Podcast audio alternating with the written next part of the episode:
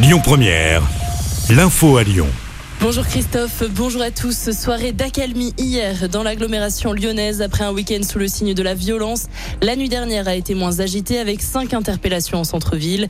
Ces manifestations font suite à la mort de Naël, jeune homme de 17 ans la semaine dernière tué par un policier. À noter qu'un groupe d'extrême droite d'une centaine de personnes s'est formé hier place des terreaux.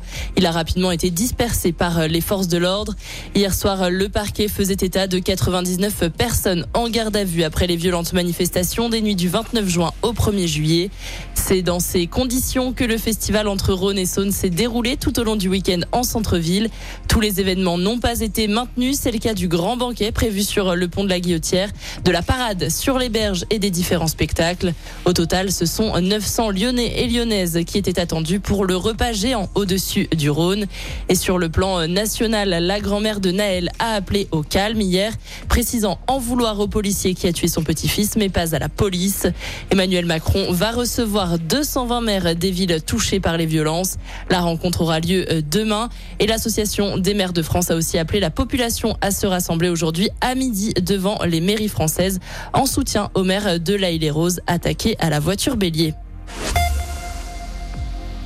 L'ancien président de la République, François Hollande, était à Lyon hier, invité par la maire de Vaux-en-Velin, Hélène Geoffroy, aux rencontres d'été du PS. Il a assisté à une table ronde, l'occasion pour lui de dire quelques mots sur les manifestations violentes qui secouent la France depuis plusieurs jours. Il a apporté son soutien à la famille de Naël, aux forces de l'ordre, mais aussi au maire de la Île-et-Rose, tout en appelant à l'unité nationale.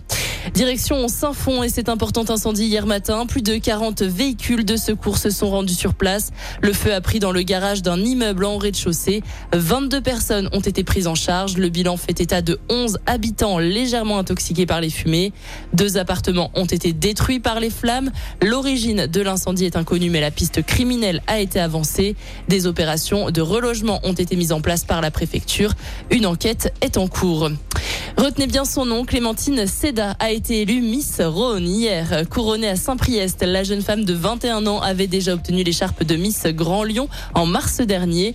Et en devenant Miss Rhône, elle se présentera à l'élection de Miss Rhône-Alpes qui aura lieu en septembre en Haute-Savoie. Football à présent, pas de demi-finale pour les Bleus à l'Euro Espoir. Malgré l'ouverture du score de Ryan Cherky à la 19e minute, les Bleus se sont inclinés 3 buts à 1 face à l'Ukraine. Comme en 2021, l'équipe de France Espoir est éliminée en quart de finale de l'Euro. On retiendra les belles réalisations lyonnaises lors de cette compétition. Écoutez votre radio Lyon Première en direct sur l'application Lyon Première, lyonpremière.fr et bien sûr à Lyon sur 90.2 FM et en DAB+. Lyon Première